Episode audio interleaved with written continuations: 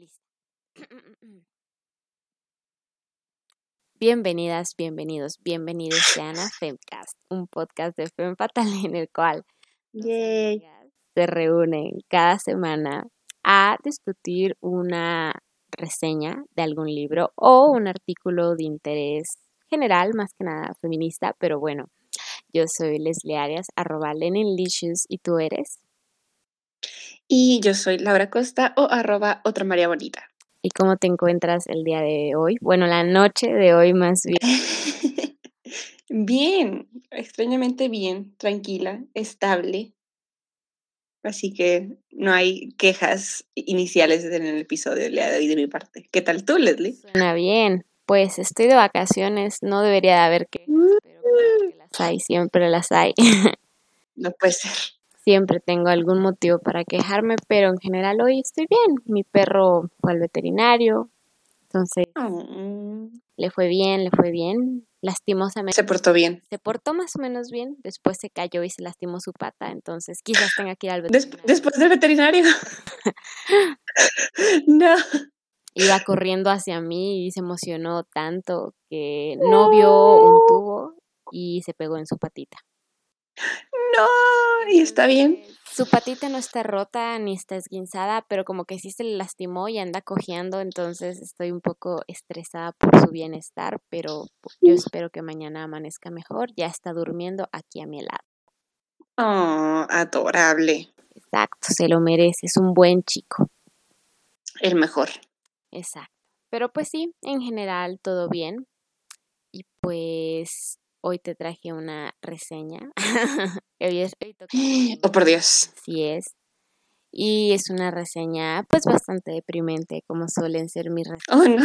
Mm, para no perder la costumbre. No, para no perder la costumbre. Y la historia detrás de este libro es que escuché un podcast de Somos Violetas, lo que callamos las violetas, en el cual este, recomendaban libros de autoras y me acuerdo que estaba apuntándolos yo en una nota en mi celular, así de este y este y este.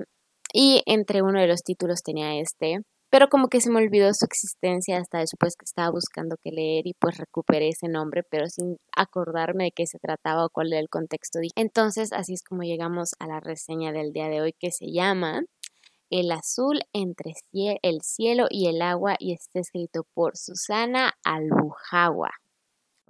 Ok.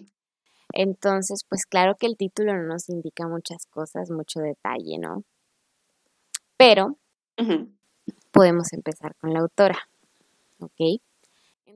¿Quién es nuestra querida Susana? Pues nuestra querida Susana nació en Palestina en un campo de refugiados, ¿no? Alrededor de los oh, no. 1970, 1960 y finales de los 60 entonces, exactamente tú o no va a ser la cosa que define oh, no. del libro, porque son muchos o no, o no, o no, ah, perdón, alrededor de esta historia, ¿no? De su vida. De su vida, y no solo de su vida, sino de sus libros también. Entonces, nuestra querida Susana, pues, tiene, pues estaba de alguna forma exiliada de su propio país, moviéndose de un lugar a otro. Entonces, después de pasar una temporada en algunos países árabes como Jordania, eh, termina migrando a los Estados Unidos a la edad de 13 años, ¿ok? Entonces, pues ahí ella va a la universidad y todo bien y se dedica a la biomedicina, ¿no? Esta es una mujer de ciencias, ciencias duras. Uf, nos encanta. Exacto.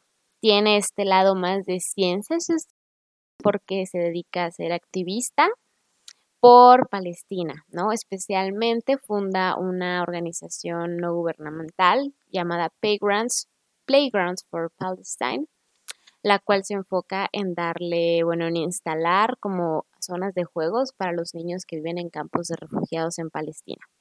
¿Ok? Ok, denso. Exacto. Entonces, bueno, a partir de algunas experiencias en su vida, entre ellas pues, ser una migrante palestina o de ascendencia palestina, pues sus obras giran en torno a la situación palestina y el conflicto Israel-Palestina, ¿no?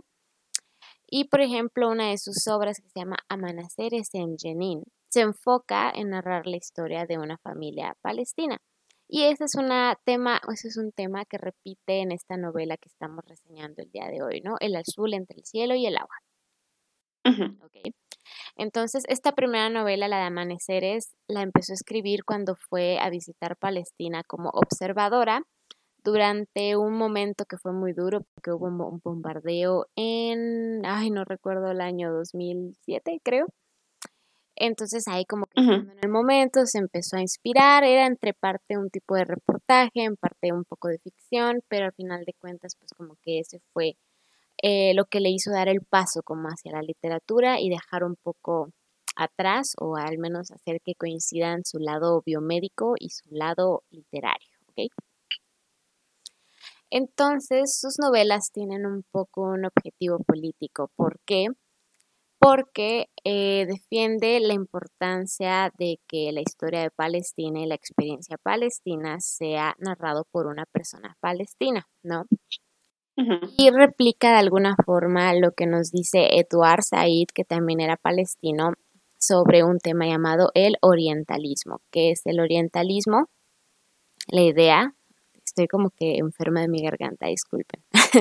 Oh no. La idea no es COVID, afortunadamente. Es más bien la lluvia.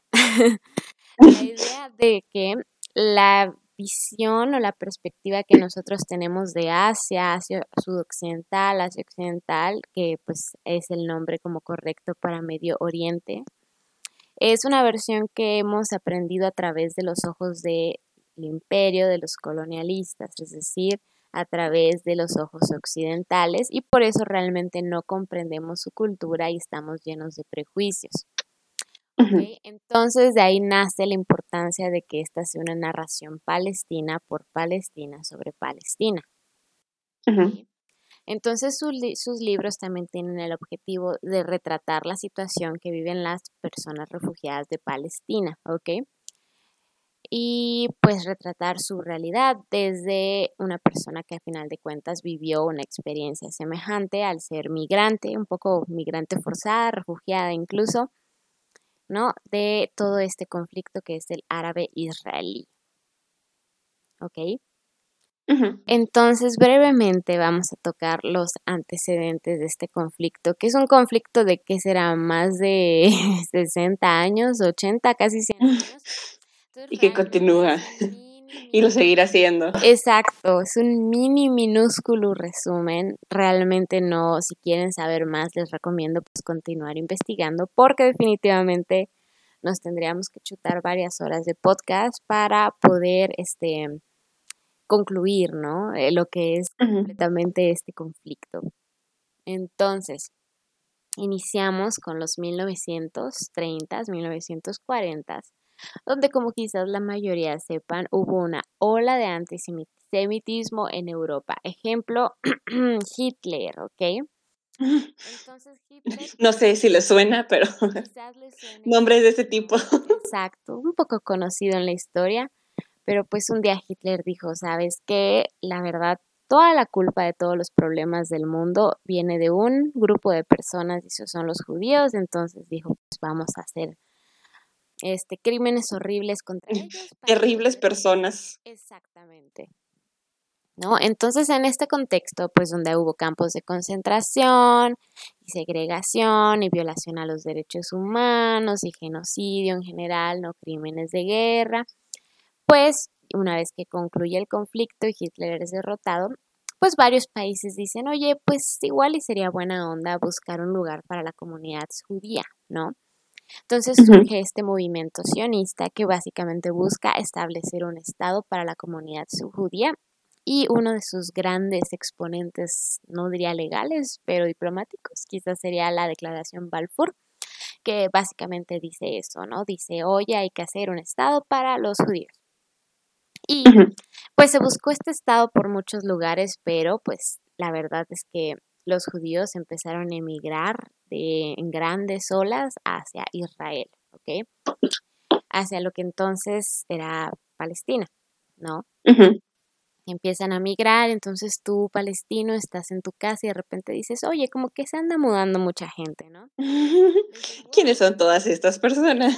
Como que, oh, están llenando todos, oh, ahora todas las casas las están ocupando estas personas, ¿no?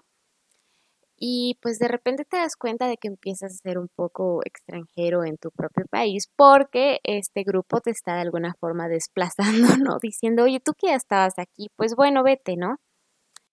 Claro que este es un tema mucho más complicado, ¿verdad? Pero, bueno, Naciones Unidas dice, cero problemas amigos, yo me encargo de solucionar esto. Vamos a hacerle como el rey Salomón que divide a un niño en dos y vamos a oh, no. este país en dos. Porque todos sabemos que esa historia se lo vive. Exactamente, ¿no? Dice, súper lógico, vamos a ser justos, entonces dice, vamos a dividir en dos. Un área palestina y un área judía y bueno, ah, quizás el detalle estuvo en que dijo, yo sé que son menos judíos, pero les voy a dar el 55% del territorio. Y oh, a los palestinos, que son más en cantidad, les voy a dar el 44% del territorio, ¿no? Entonces, como había más población árabe, los palestinos dicen, a ver, estas tierras eran mías y todavía haces tu acuerdo y me das más poquito que a las personas que acaban de llegar, ¿no? Entonces ellos dicen, yo no acepto este acuerdo y pues las tropas, ¿no? Este, sionistas, quizás sería el término judías, se encargan pues de desplazarlos hacia un lugar que se llama, denomina la Franja de Gaza. Entonces este éxodo palestino se empieza a concentrar en la Franja de Gaza y todavía en la actualidad siguen presentes ahí, a pesar de que han sido pues un poco, que su territorio ha ido reduciendo poco a poco con el paso de los años. Entonces, a partir de esta decisión ocurren un montón de conflictos, intentos de resoluciones, refugiados, bombardeos en Gaza, resoluciones de Naciones Unidas, guerras, violaciones a los derechos humanos, todo esto desde 1947, sin que podamos lograr un acuerdo ¿no? claro y definitivo. Mientras tanto, las Naciones Unidas de listo, problema resuelto. No, no, hubo momentos, por ejemplo, con los acuerdos de Oslo, donde parecía que chance ya había logrado algo, pero al final no, ¿no? Entonces, en todos estos años es claro que han existido ataques de ambas partes, ¿no? Que han habido víctimas de los dos bandos. Pero algo que quizás caracteriza este conflicto es que al final de cuentas el Estado de Israel eh, cuenta con una superioridad militar y económica y mucho mayor apoyo de la comunidad internacional, ¿no? Porque de inicio su creación fue en parte un acuerdo de esta comunidad internacional que sabemos que es un poco el sinónimo de Francia, Reino Unido. Las potencias. Exacto, mientras el resto de los países está como, ok, ¿no? Entonces, bueno, en este contexto, cuál es la trama de nuestro libro. Estoy confirmando que estamos grabando porque soy paranoica. Listo. ¿Cuál es la trama de nuestro libro? La trama es una historia de una familia que de alguna forma es mágica, ¿no? Entonces tenemos a la matriarca de la familia porque el padre está ausente, que se llama un madom. Y pues a ella la acusan de loca, el pueblo donde viven que se llama Beit Daras, porque es muy chistoso, pero pues está un río donde la gente como que va y lava sus cosas y hace cosas en el río y la señora dice, pues me voy a hacer popó. Oh, no. Aquí frente a todos. Entonces el pueblo empieza a pensar, como esta señora está so crazy. Le vale la vida. Exacto. Le vale shit. Exacto. Y se les empieza a hacer, pues incluso, ups, un poco chistoso, ¿no? Burlarse de ella, ¿no? Hacerle bromitas y ese tipo de cosas. Pero hay una cosa importante y es que esta señora dice que habla con un demonio, ¿no? Este, en el, en el... Casual. Ajá. este, que se le denomina en esta mm, religión, incluso diría culturalmente, jin, ¿no? Se les dice los jin. Entonces ahí vienen mm, las expresiones de jinxiar, según yo. Ok, entonces esta señora dice, yo hablo con un demonio y este demonio me ayuda, ¿no? Y este demonio me hace paro con algunas cosas y pues ya a la gente no se le hace tan fácil burlarse de ella, pues porque ya se pone muy en serio cuando habla con un demonio, ¿no? Y otro este toque de magia que tiene esta familia es que tienen una hija menor que se llama Mariam, que se enseña a leer a sí misma. Y esto es sorprendente porque, número uno, es mujer. Las mujeres que sabían leer eran muy pocas y además, pues también se encontraron una población pues algo rural, ¿no?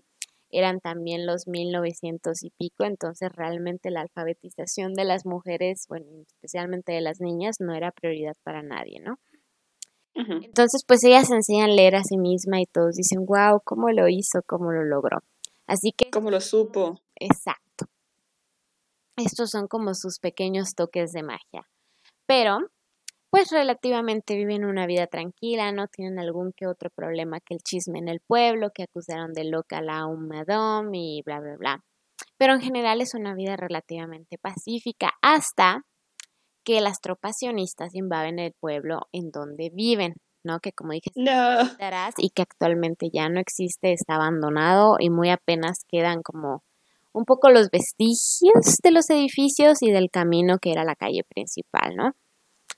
Entonces, bueno, invaden el pueblo y pues esto ocasiona que toda la gente que vive ahí tiene que dejarlo y se tienen que trasladar a Gaza como refugiados, ¿no? Entonces una de las primeras cosas que nos cuenta es justo este éxodo, este éxodo forzoso que tienen que hacer hacia Gaza. ¿No? Entonces, en el campo de refugiados es donde empieza un poco como a contarte la historia de esta familia y cómo logran rehacer de alguna forma su vida poco a poco, tanto ellos como la comunidad en la que solían vivir. Entonces, en este contexto, algunos miembros de la familia migran a otros países, ¿no? Un poco indocumentados, logran este, opciones de trabajo donde les pagan mejor, ¿no? Pueden vivir mejor que en un campo de refugiados y pues se mueven. Por ejemplo, uno de ellos se mueve a Egipto, ¿ok? Y la novela narra la historia de la familia a través de los años y de distintas generaciones, ¿no? Siempre está, o sea, siempre como el contexto es el incesante conflicto de Israel-Palestina, y siempre van a estar asediados por la violencia ¿no? que el nuevo Estado israelí ejerce contra ellos, comunidad de refugiados palestinos. Entonces, de alguna forma, es, de esas historias en las cuales están contándote la historia de la familia, pero a la parte están contando la historia de lo que está ocurriendo a su alrededor, ¿no? Y bueno, al mismo tiempo también te cuenta la historia de los parientes que emigraron a otros países, especialmente Estados Unidos, ¿no? Entonces, casi siempre se centra en la zona de Gaza y el campo de refugiados, pero también se foca un poco la historia en los que se fueron como que a vivir a Estados Unidos y pues, long story short, solo sobrevive una persona que es la... Ay, no. Y Nur, por circunstancias muy, muy, muy extrañas, pues termina regresando a Palestina, ¿no? de Estados Unidos termina llegando a Palestina en su edad adulta. Ok, entonces hasta ahora vamos bien. Y este, pues quizás este, esta trama, Laura, te recuerde a algún otro libro de la literatura universal. Oh shit. No lo sé. Debería. Me recordó un montón a 100 años de soledad, ¿no? Oh, ok. Sí, cuando dijiste, cuando empezaste a decir que la matriarca, yo de, mmm, interesante. Y como que una medio mágica, mmm, ok. ¿Qué clase de Macondo es esto? Exacto, es un tipo de Macondo. Digo, no, no creo que haya siquiera inspiración de Susana con Gabriel García Márquez. No, lo veo complicado. ¿no? Incluso por la barrera del idioma, aunque claro que existen versiones traducidas, pero pues no sé si haya pasado por sus manos, ¿verdad? Pero a final de cuentas tiene estas similitudes de que es la historia de una familia a través de generaciones, de varias generaciones, ¿no? Que al mismo tiempo te va contando la historia del país, conforme avanza la historia de la familia y que la familia tiene de alguna forma ciertos dones de magia, ¿no? Entonces, pues bueno, se me hizo parecida, así que si quieren como alguna referencia rápida, yo lo llamaría un 100 años de soledad ubicado en Palestina. Entonces, ¿cuáles son los temas que abarca la novela y que me parecieron de gran y vital importancia. Creo que el primero es que es una historia de mujer por mujeres que retrata las de violencia y las dificultades que ellas viven durante este tipo de conflictos bélicos, ¿no? Por ejemplo, claro, violencia sexual, dificultad para mantenerse ante la ausencia de los varones, ¿no? Los matan, pum, pum, pum, pum, y ahora tú qué haces, mujer, ¿no? Para sobrevivir y darle de comer a tus siete mil hijos. También este, sobre la dificultad que representa administrar un hogar ante la escasez y su capacidad para rehacer la comunidad, ¿no? Y te habla, por ejemplo, es una reflexión interesante sobre la importancia de las mujeres para las sociedades, pero no solo para las, o sea, no solo por temas que ya conocemos, ¿no? Sino para decir, al final, quienes brindan la educación, quienes brindan el alimento, quienes de alguna forma administran los hogares, son las mujeres, ¿no? Y bueno, por ejemplo, un caso muy interesante que presenta el libro es que tras esta migración forzada que tienen que hacer, una mujer, ¿no? Están todos bajoneados en el campo de refugiados, de no, pues ya perdí mi tierra, ya las cosas nunca van a ser iguales. Y una mujer dice, ¿sabes qué?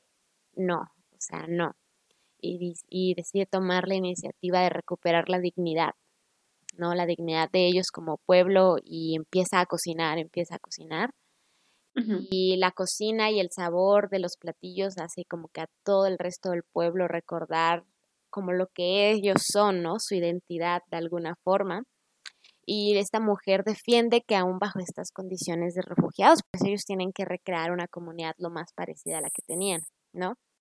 Y sin esta mujer, ¿no? Y su carácter y su resiliencia y sus ganas como de construir, sus ganas de, simplemente crear de las cenizas, ¿no? Crear de la nada, pues es una cosa muy simbólica y muy protagónica y creo que no siempre logramos, pues, encontrar en este tipo de historias que se enfocan en conflictos bélicos, ¿no? Como lo vimos en el libro de Svetlana, La guerra no tiene rostro de mujer, pues realmente la mujer es algo que se ignora por completo. Y lo que me gustó mucho de este libro y que creo que es uno de sus temas principales es justamente el protagonismo de las mujeres, ¿no? Y además de esto, no te aborda las historias de los grandes héroes, ¿no? No te está contando la historia de la Odisea, ¿no? Del gran héroe que va a ir a pelear con el gran monstruo y los va a rescatar a todos, sino que es la historia de la gente común, ¿no? De la gente común y de cómo vivieron toda esta situación. Y, estoy acomodándome, lo siento. Otro de los temas que creo que aborda es el de la resiliencia y la fe, ¿no? Entonces, bueno, uno reflexiona. ¿Cómo puede ser posible? ¿Cómo aceptas que te han robado tu casa, tu vida, tu país, ¿no? Todos tus sueños, todos tus planes no van a ser los mismos nunca más. ¿Cómo aceptas que han matado a tus hijos, a tus hermanos, a, a tu esposo? cómo aceptas la desgracia, ¿no? La desgracia que sigue y sigue y sigue una tras otra, tras otra desgracia, y cómo te mantienes digno y en pie de lucha y optimista hacia el futuro y con la capacidad de alguna forma mantener esa vida común que tienen las personas pues que no están en los grandes de, este puestos para toma de decisiones y demás, ¿no? Y algo que te dice este libro es básicamente la fe, ¿no? Y la fe creo que es uno de los elementos definitivos para los personajes, porque los ayuda a aceptar que incluso la tragedia es voluntad de su Dios, que es Alá, ¿no? Es voluntad de Alá y que sus planes son mucho más grandes del entendimiento humano. Es un tipo de, bueno, así tenía que ser.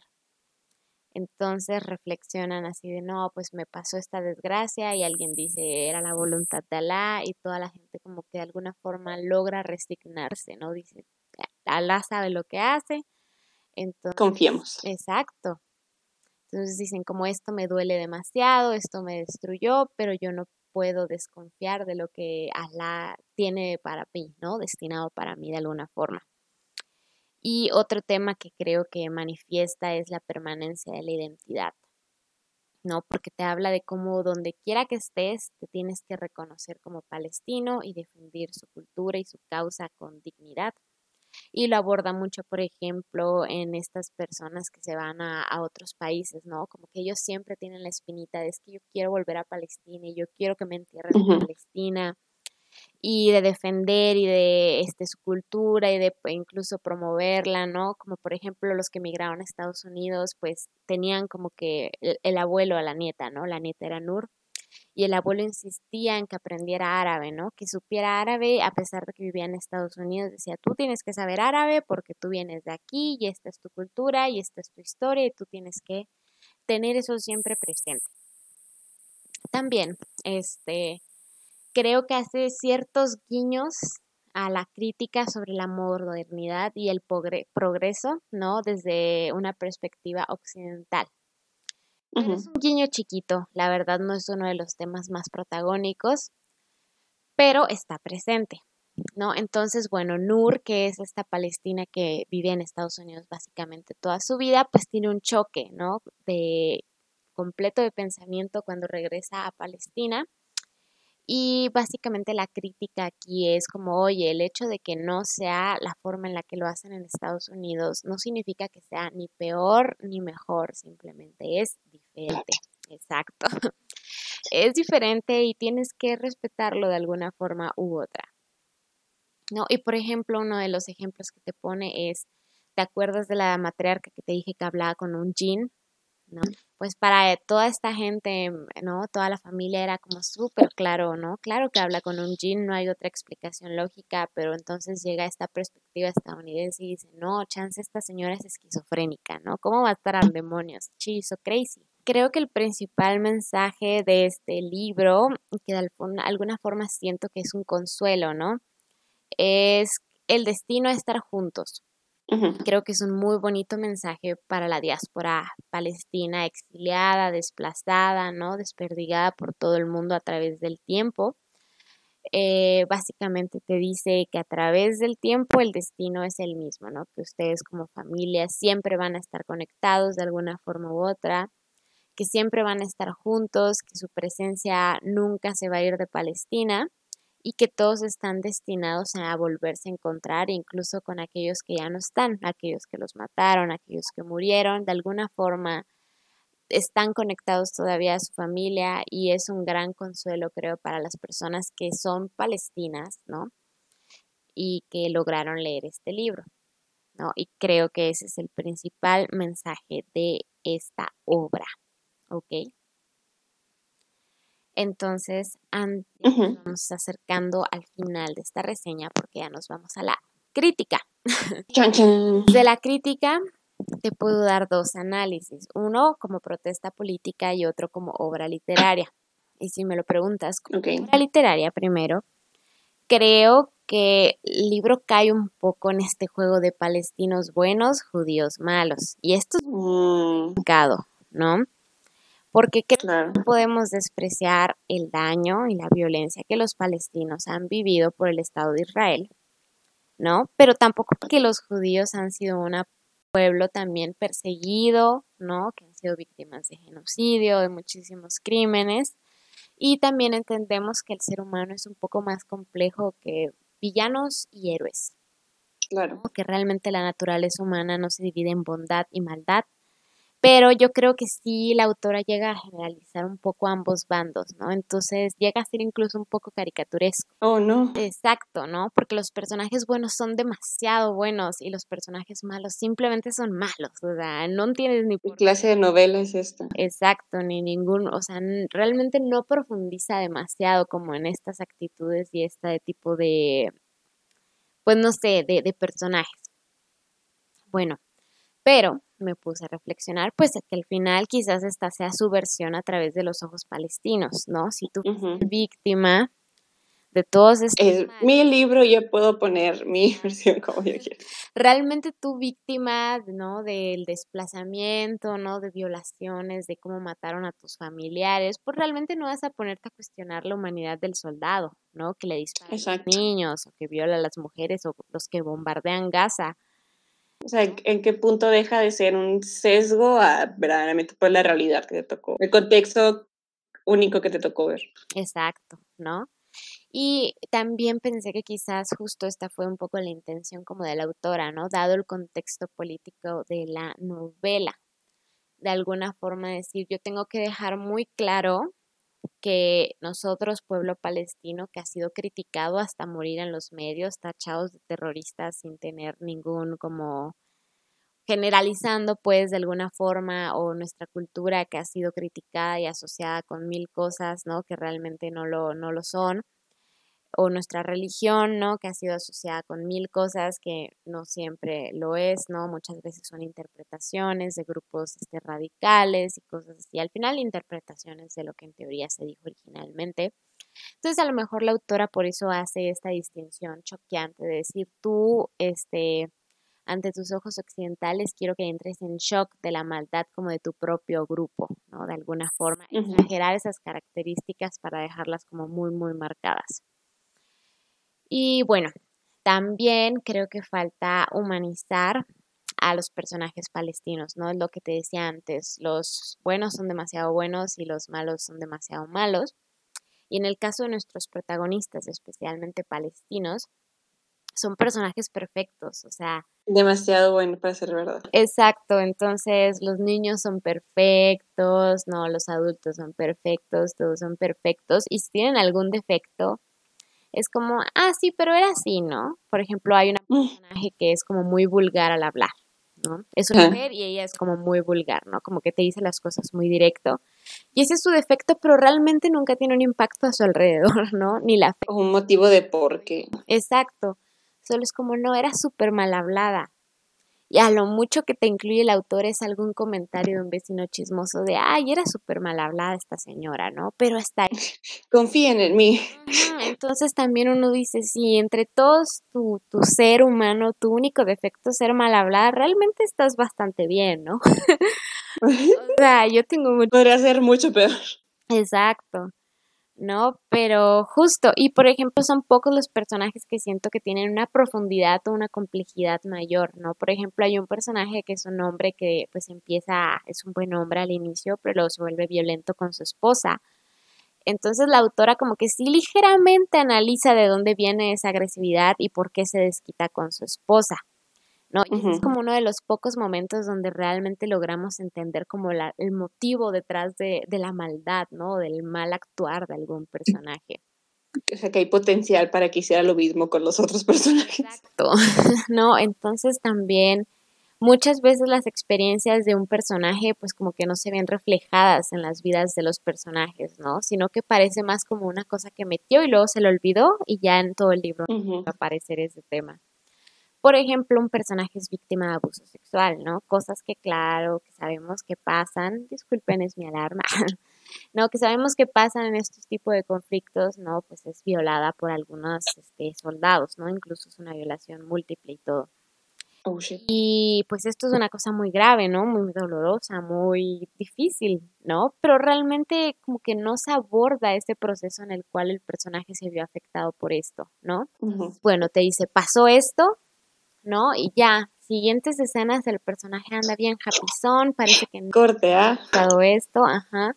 Y solamente te vuelve a abordar este tema en un breve momento, pero realmente uno reflexiona, bueno, yo no creo que el trauma sea así, ¿no? Que solamente tienes un momento de epifanía y lo superas y por completo ya superado. Realmente si es un trauma tan difícil como lo que le pasó a esta mujer, ¿no? Entonces, son ese tipo de cosas como que realmente creo que le podrían ayudar al personaje a que lo pueda sentir de alguna forma más humana. Y por el otro lado, los personajes malos pues llegan a ser caricaturas, caricaturescos, ¿no? Hasta, hasta cierto punto, es como súper villano, ¿no? Eres mala por ser mala. Y por un ejemplo muy claro es la mamá de Nur, ¿no? Que por algún motivo odia a su hija y por algún motivo odia a Palestina, pero nunca nadie te dice realmente por qué, solo los odia. solo pasa. exacto. ¿No? Entonces, bueno, mi reflexión fue, bueno, quizás el desarrollo de los personajes pues no sea la prioridad en esta obra, ¿no? Sino que su intención es más bien como retratar las vivencias en esta Palestina ocupada y en estos campos de refugiados y la vida de los palestinos como migrantes en otros países, ¿no?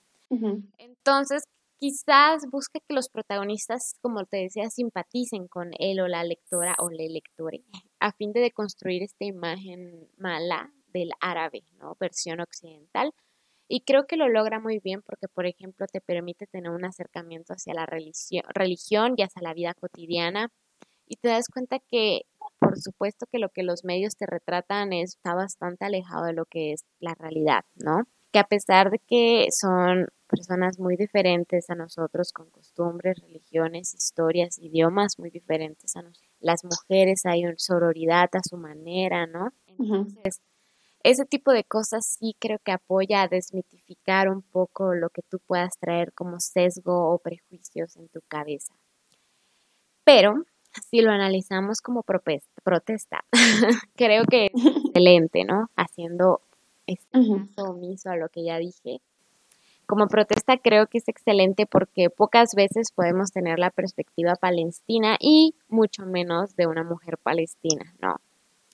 Entonces son voces que realmente están muy alejadas de protagonizar las discusiones de la comunidad internacional y claro que son voces min la minoría en libros, ¿no? Que vas a encontrar en tu librería de confianza. Pero pues que al final de cuentas siguen siendo a pesar de que quizás ya no sea el conflicto que está protagonizando los medios de comunicación, sigue siendo algo muy importante por el simple hecho de que hay gente que está viviendo en un estado de conflicto y de violencia ¿no? y de falta de bienestar. Y, creo que funciona como un retrato muy efectivo de lo que se vive en Gaza, desde los ojos palestinos, como dije, comprendiendo la cultura, la historia y la religión, mm, que no viene desde un análisis exterior y occidental, sino que viene desde un análisis interno, es decir, yo te comparto mi cultura a ti, persona extranjera. E incluso el propio libro hace una crítica, ¿no? A los investigadores que van tres uh. se escriben, ¿no? Hacen su investigación para el doctorado y se regresan a escribir sobre el libro, ¿no? Ya todos tenemos esta visión de este doctor, este PhD candidate de Oxford sobre la visión del conflicto israelí-palestina, pero realmente no tenemos la visión de los palestinos, ¿no? Eso pues nuevamente es lo que se, Edward Said llamaba un poco orientalismo, ¿no? Y es un libro que también denuncia, ¿no? Expone crímenes de guerra que hasta el momento pues, han tenido relativa impunidad, ¿no? Maldita sea. Detalles. Detalles casuales. Y bueno, como comentario final, creo que la historia empieza muy lenta. Es decir, el inicio me pareció incluso difícil de entender porque pues sí te mete una que otra palabra en árabe, una que otra cosa, referencia que tú dices, ¿eh? ¿eh? no entiendo. Debería de entender esta parte o no. Exacto, es como sí, tal cosa, y tú así de, ¿de qué estás hablando? Yo no entiendo. ¿Cuándo, lo dijo? Exacto. ¿No? Entonces al inicio creo que sí es difícil familiarizarse con varios temas, con algunos términos, ¿no? Recomiendo pues hacer el acto de googlear lo que tengas duda para poder comprender el libro. Y el lenguaje es hasta cierto punto poético en algunos fragmentos. Yo siento que el inicio era súper poético, pero empezó como a volverse cero poético, ¿no? O sea, empezó a reducir su intensidad poética a lo largo de la novela. Entonces, eso solo hace que el inicio sea difícil como de comprender y pues ya entre más avance el libro, la verdad es que es mucho más llevadero porque pues te vas familiarizando con estos términos, no con estas frases, incluso que llegan en árabe. Y pues esto, la verdad, al inicio se hizo muy difícil para mí el engancharme. O sea, al inicio está como este libro está muy raro. Y también considero que quizás la traducción en español no parece ser la mejor porque estuve viendo unos videos donde la autora narra fragmentos en inglés y están bastante cool, pero como que en español uno sí decía, ¿eh? ¿Qué? ¿De qué? Bro.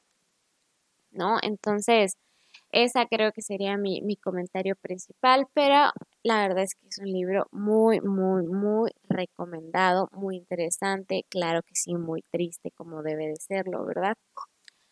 Pero, pues, la verdad creo que el efecto que siento que pueda llegar a tener en una persona migrante palestina debe de ser bastante pues no, no satisfactorio, pero de alguna forma es un consuelo, ¿no? Es un reconfortante. Todo lo que vivieron, el poder decir, no importa dónde estés, Palestina siempre va a estar contigo, tu familia mm. siempre va a estar contigo, estén muertos, estén vivos, estén atrapados en Gaza o estén en las universidades de Estados Unidos este, intentando escribir libros y dar conferencias sobre esto, pues siempre va a estar ahí, ¿no? Un poco como hablaba, resiliencia, fe y dignidad.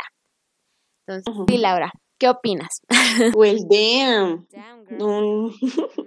Creo que se suma a la lista de libros que más allá de si son buenos o, malos, dependiendo, o sea, de, de cómo lo veas, que tú mencionabas como que estas dos perspectivas, eh, de si como, verlo como una, un producto literario meramente como un producto político, o sea, independientemente de esto, creo que es un libro importante de consumir, tanto nosotras eh, occidentales, que pues, pues, nacimos aquí de este lado del, del charco y, y que creo que justamente mm, por cuestiones también de mucho privilegio sí vimos ese tipo de temas en, las, en la escuela en la que estuvimos, porque más allá de, de los estudios, pues sabes que hay un conflicto en Medio Oriente, mal llamado Medio Oriente, y este, pero no, como que es algo que ya desde que nacimos y desde mucho tiempo atrás ha estado presente y no se ve una solución cercana, entonces como que, ah, ya podemos vivir con este conflicto horrible que afecta a miles de personas todos los días y que justamente ver productos de este tipo, productos mediáticos de este tipo, eh, hechos por personas y para personas eh, palestinas, es, es, importante verlo porque justamente el trato mediático que se ha tenido, en mi opinión, se ha tenido también un sesgo muy importante eh, de generalizar a la población árabe y, palestina, dándoles una visión muchísimo más eh, mm, villanizada, eh, extremista, eh, y que, justamente, o sea, dentro de, este, de, este, grupo de personas, claro que hay personas extremistas y claro que hay personas horribles haciendo cosas horribles, pero también hay civiles que simplemente se vieron en, en un momento de la historia que no les beneficiaba y que han tenido que vivir con las consecuencias de decisiones de personas en altos mandos que de eso están, pueden dormir tranquilos todos los días, ¿no? Eh, entonces, el, el, hecho de sí poder ver estas historias de la voz de personas más, eh, pues, civiles y comunes y corrientes como nosotras, es darles justo como mencionabas, o sea, la, la, la voz necesaria eh, y, como mencionabas, creo que es un punto muy importante también no verlo como un texto educativo, o sea, que sí es y que para nosotras sí lo va a ser así porque no nos vamos a ver exactamente mm, representadas, porque no, no sabemos cómo es el conflicto, no vivimos el conflicto, nuestras familias nos han visto afectadas de esa manera, pero que es un libro justamente para personas que sí lo han vivido y que puedan sentir como que un lugar seguro. Eh, que se sientan vistas, que se sientan escuchadas y que sientan que no están solas. Y ahí que es como un, tema que hemos mencionado varias veces en otros episodios, que es como que la representación que se necesita en este tipo de, de medios y, y, de cosas más mainstream y que justamente no, no son cosas creadas para esas personas que no se ven representadas, sino para esas personas que sí se ven representadas y que sí pueden sentirse en un lugar seguro. Eh, más que nada es lo que más me como que llamó la, la atención de la importancia de este tipo de textos y la importancia de justamente darles difusión, que la gente los lea, que haya muchas más traducciones y mejor hechas para que pueda llegar el mensaje que quería dar la, la autora de manera original. Exacto, sí, porque, o sea, creo que entre tanto conflicto que ocurre en el mundo, ¿no? Que la guerra acá, que quién sabe qué más, que sequía acá, que COVID-19. O sea, realmente yo me di cuenta mientras leía este libro que yo ya ni siquiera estaba actualizada de lo que estaba pasando en el conflicto de Israel y Palestina, ¿no? Que todavía persiste de alguna forma y que incluso hace poco hubo otros bombardeos en Gaza, ¿no? Entonces, sí fue muy interesante el decir, oye, espérate, mientras el mundo sigue avanzando, este pequeño pedazo del mundo se, sigue en conflicto, ¿no? Sigue conflicto y no parece que se solucione y quizás la solución de separarlos en dos estados o una solución pacífica incluso ya no sea muy posible que digamos. Y pues es justo este lo que te decía, ¿no? De alguna forma el libro te maneja el bueno, tú como, como palestino, ¿cómo soportas esto? ¿Cómo superas esto? Y lo que te dice es, pues, de alguna forma fe, fe y resignación, a decir esta es la voluntad de lo, esto es lo que tiene que pasar, ¿no? Y lograr encontrar hasta cierto punto la alegría, no sé si llamarlo incluso alegría, pero bueno, creo que es difícil hablar de, de, felicidad en la experiencia humana, ¿no? Así como una cosa que sientes por toda su vida, pero lograr encontrar de alguna forma como ciertos momentos de alegría en toda esta tragedia. Así que sí, está fuerte el libro, no porque te incluye imágenes o escenas como muy duras, sí incluye algunas, por supuesto, y incluye unos casos que son muy tristes, pero este no siento que ese sea como un poco como lo que está buscando, ¿no? Por ejemplo, a comparación del otro libro que leíamos de Nadia Murad, que es otro conflicto completamente distinto, ¿no? Creo que, impacta mucho con todas las cosas que están ocurriendo. Este, como te digo, es una narración como de la vida común y corriente, ¿no? De tu día a día, así que te cuentan, no, pues hicieron una fiesta y pasó esto, y se embarazó de tal, ¿no? Y se casaron, pero luego se consiguió una segunda esposa, o sea, ese tipo de cosas como que te las va contando y, es una reflexión por eso muy interesante de cómo mientras tu vida sigue, más bien de cómo mientras el conflicto sigue, tu vida también sigue, la de tu familia sigue. ¿No? Y por ejemplo, una cosa que yo decía, bueno, pues siguen teniendo hijos y siguen teniendo familia a pesar de vivir en este contexto, pero también es un tema, pues incluso de que prevalezca, ¿no? La diáspora, diáspora palestina. ¿no? Que siga claro. que siga habiendo gente, ¿no? Con tanto ataque, con tanta brutalidad y eso. Entonces, sí, está, está triste el libro, como que sí tiene momentos donde sí te, pone, te tienes a reflexionar y dices como chale, ¿no? Pero por lo general te intenta manejar un tono relativamente alegre. Y es que creo que aquí recae la, la importancia como de humanizar de cierta manera estos conflictos, o sea, humanizar, como mencionas, tanto los momentos muy malos y horribles y hacernos ver que siguen siendo cosas horribles que le están pasando a personas, pero que también son personas que pueden sentir alegría y cercanía con, con, con sus allegados y que justamente creo que es lo que pasa, o sea, esta separación y como que a veces cuando, a menos así como lo percibo yo, que cuando en Gaza, cosa que nuestra mente ya lo deja pasar, o sea, de manera muy incorrecta y muy horrible, pero como que ya lo vemos como, ah, este conflicto encapsulado en este lugar apartado de nosotros que a personas muy diferentes de nosotros y que no nos afecta. Y que creo que fue una comparación que, bueno, siempre existe esta comparación de que, por ejemplo, cuando hay un conflicto armado en países más occidentales, este, si es como de, oh, no, la tragedia, oh, no, no sé qué, es como de, o sea, hay miles de personas que han estado viviendo ese conflicto por años, unos kilómetros un poco más al, al oriente.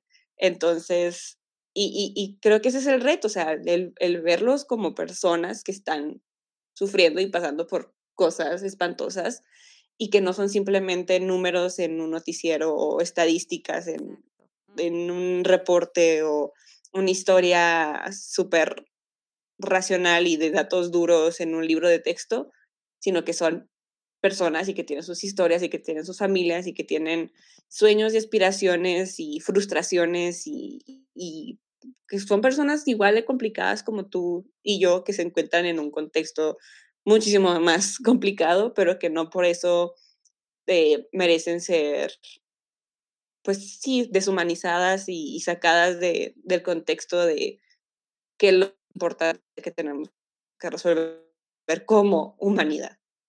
Exacto. E incluso había, por ejemplo, cuando inició lo de Ucrania y Rusia, que también es muy importante, pues porque hay víctimas en medio de todo este asunto, ¿verdad?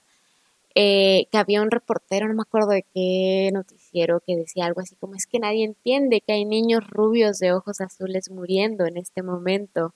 Y la reacción de la audiencia sí fue como... Hay niños que Beach, neta. de ojos azules muriendo desde 1900 y pico, ¿no? No solo en Israel, Palestina, ¿no? Pero también, por ejemplo, en África, ¿no? En América Latina, o sea, hiciera un poco como, oye, pero... Este, no mames. Sí, malos comentarios y ese, ¿no? Es como, pero los niños rubios, los niños rubios, esos sí no los toquen. Ah. sí importan. Es como, bro, guarda tu racismo un poco. Pero sí, y justo creo que una cosa que de alguna forma vivimos es que normalizamos demasiado la violencia, ¿no? Y esta es una frase que se usaba mucho en el uh de Calderón, pero creo que se sigue utilizando porque simplemente razono. Nuestro país está muriéndose en violencia, literal. América Latina, Estados Unidos, es una epidemia, epidemia de violencia tan intensa que siento que al cerebro humano le es un poco difícil procesar todavía más, ¿no? Que mejor dice, nope. Sí, exacto, que mejor dice, voy a fingir que todo está bien, ¿no? Porque pues simplemente es ver las noticias mañana por la mañana y vas a terminar súper bajoneado el resto del día de chale, ¿no? Y eso que solo las noticias nacionales, imagínate todo.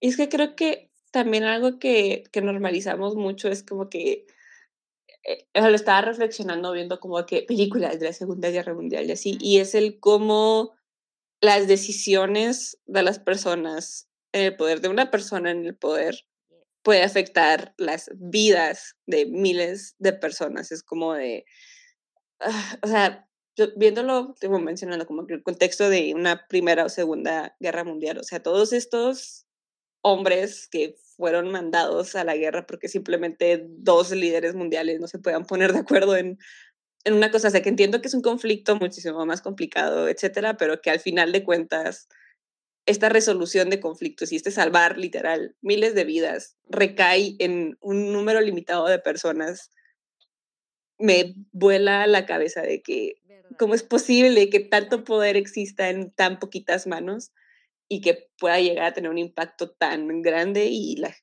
cosas siguen igual.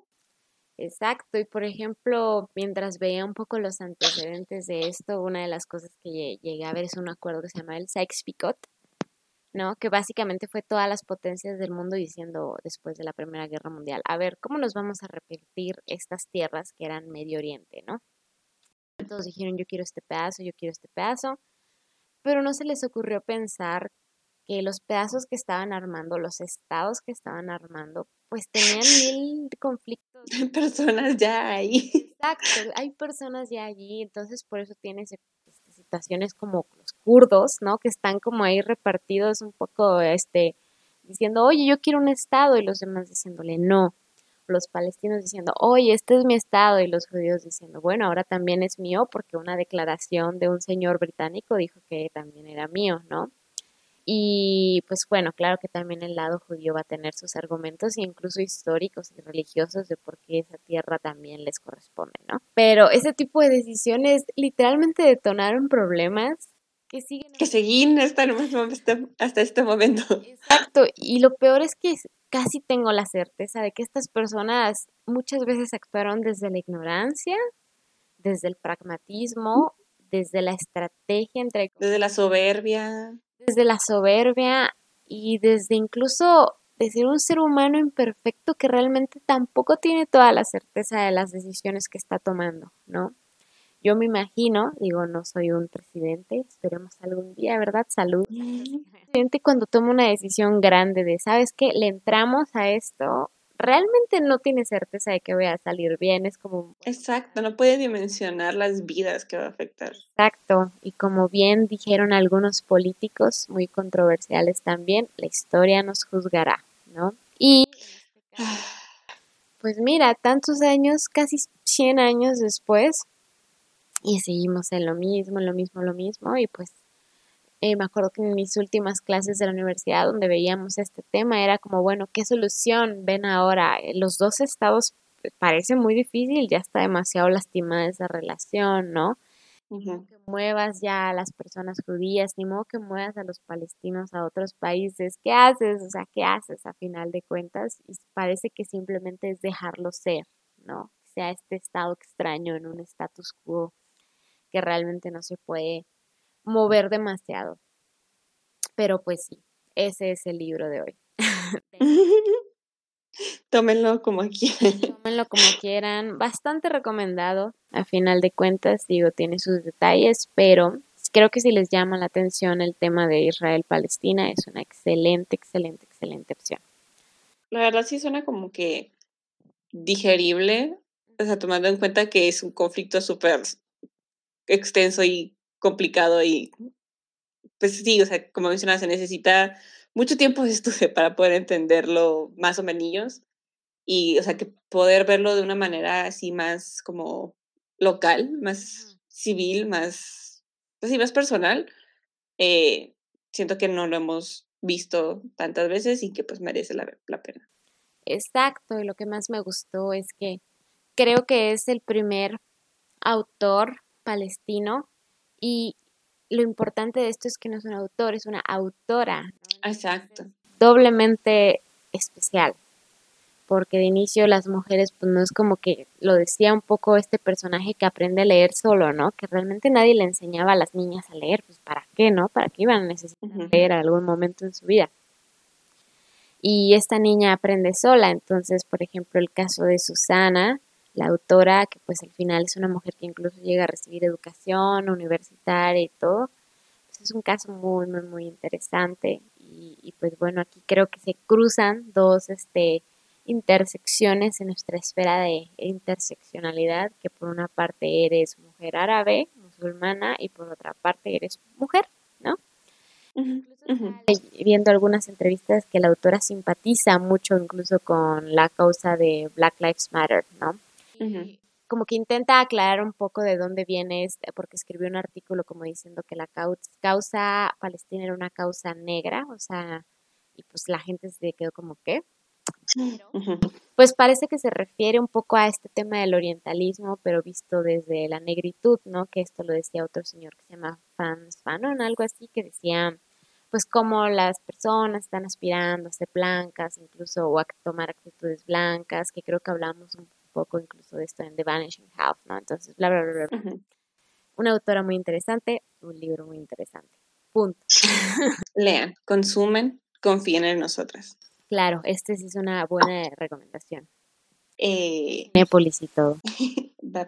Pero sí, ahora si no tienes algún comentario más, no sé si quieres pasar a tu recomendación semanal. Es una película que vi hace rato, pero no me acordaba que la había visto hasta que salió justamente el tema de, del libro, que se llama Ave o Abe, o sea, A-B-E.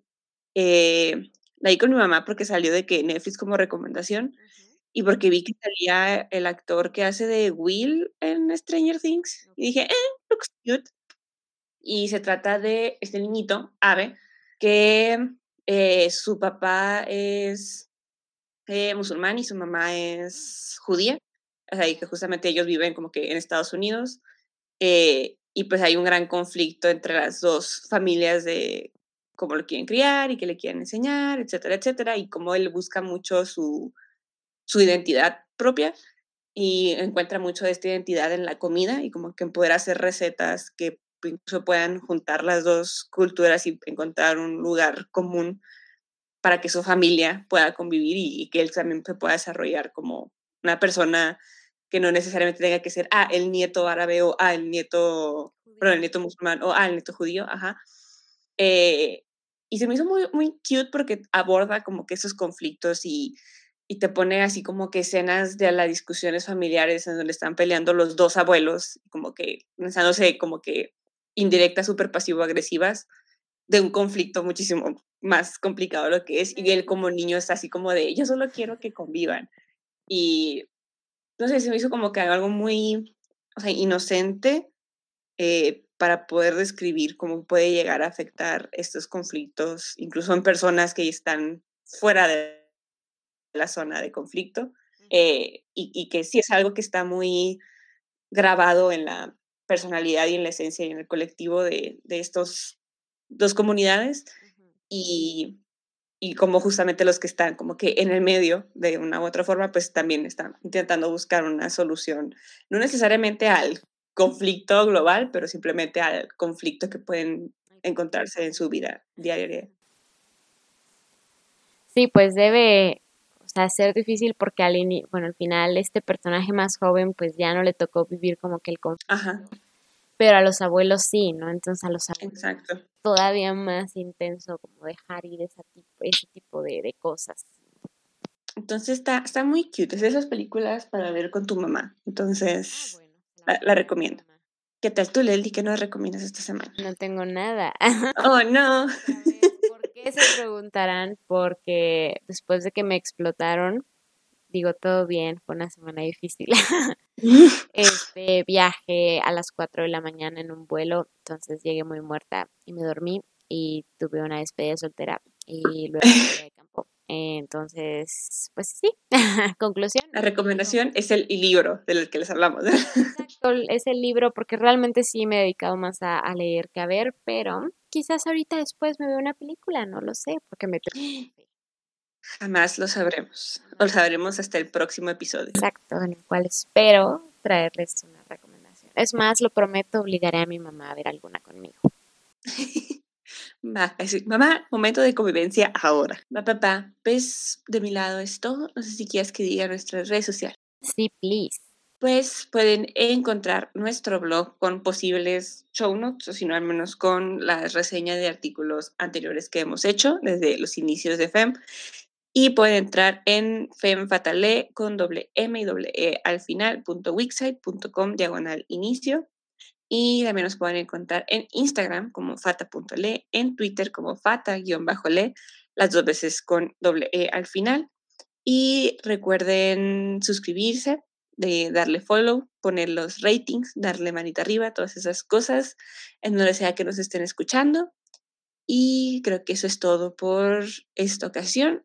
Muchas gracias por escucharnos y nos vemos en la próxima. Bye.